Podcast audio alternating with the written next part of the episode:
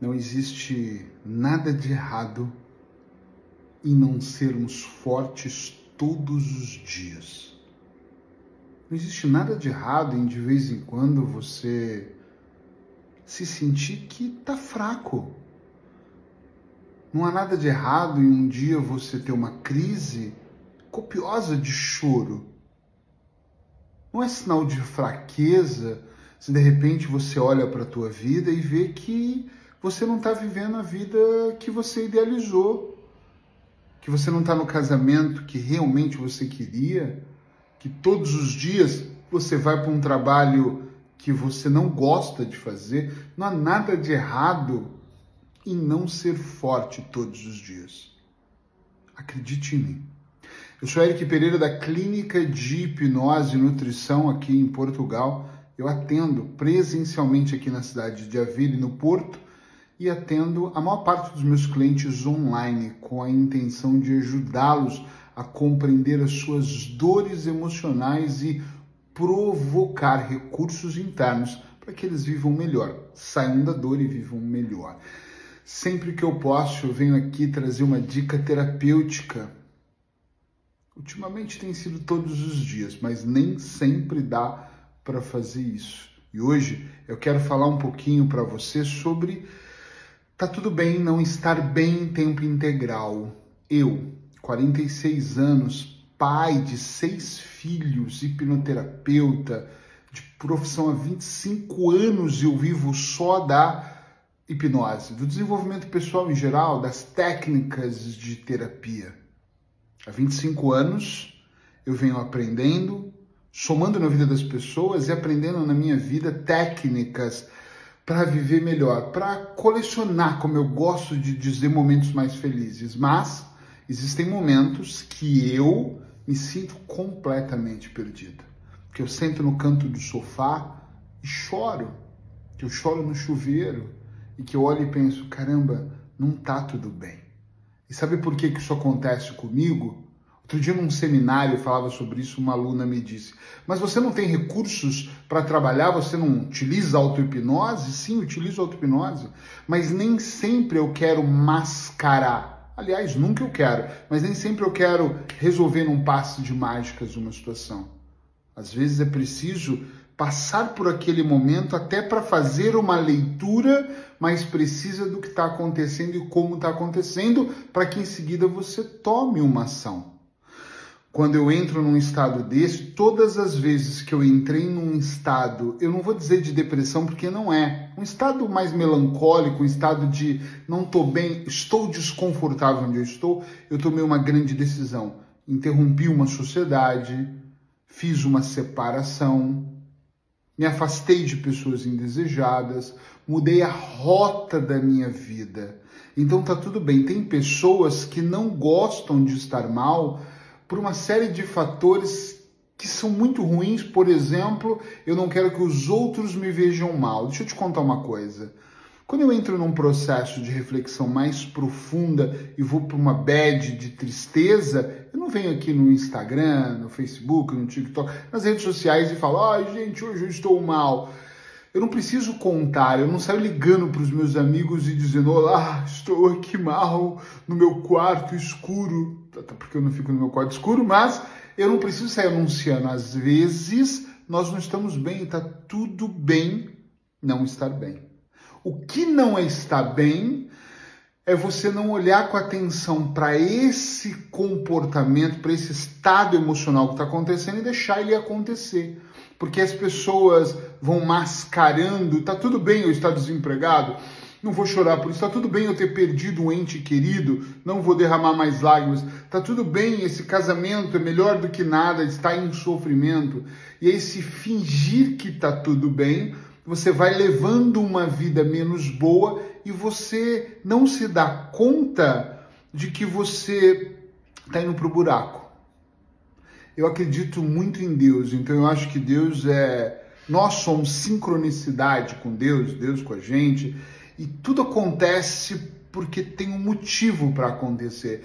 Todas as pessoas que entram na minha vida, eu acho que entraram por um motivo, e quando eu entro na delas, a mesma coisa. E quando saímos da vida um do outro, eu falo: missão finalizada. Seja lá se a situação foi agradável ou não, eu falo, opa, acabou a missão aqui. Sabe por que, que eu penso assim? Porque eu penso que o momento que eu não estou tão bem, também ele é importante. É importante para eu olhar para um ângulo diferente para minha vida. Então, se você ficar tentando ser forte, então, Eric, mas o certo não é ser forte, o certo não é. Não existe certo para começar, mas o certo é você ser feliz, seja lá como você acredita que a felicidade acontece com você. Mas nos momentos, todos os momentos são importantes, mas nos momentos que você não está bem, cabe muito você olhar com atenção e perceber o que está acontecendo. Ai, é porque eu não ando bem esses dias. Pare e comece a pensar o porquê. É quando você chega em casa, quando você sai, é no momento de trabalho, é, você não está bem pelo financeiro, você fisicamente não se sente bem. Esses dias falava com um colega, não é nem amigo, mas ele dizia assim: ai, não estou bem, não estou bem. E eu, terapeuta, sempre faço essa pergunta. Vamos tentar identificar Onde você não está bem? Não, não estou bem comigo, mas o quê?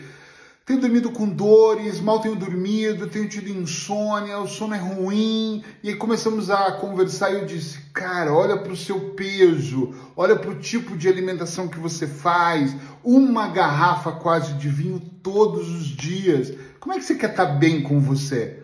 Uma coisa é tomar um copinho, uma dose, outra coisa é todo dia tomar uma garrafa de vinho o mês todo, os últimos meses todos alguma coisa não está bem, a vida vai nos sinalizando. Quando eu tenho dores de garganta, quando eu tenho dores de ouvido, de, de ouvido eu não tenho há muito tempo ainda, bem que eu não gosto, ninguém gosta, né?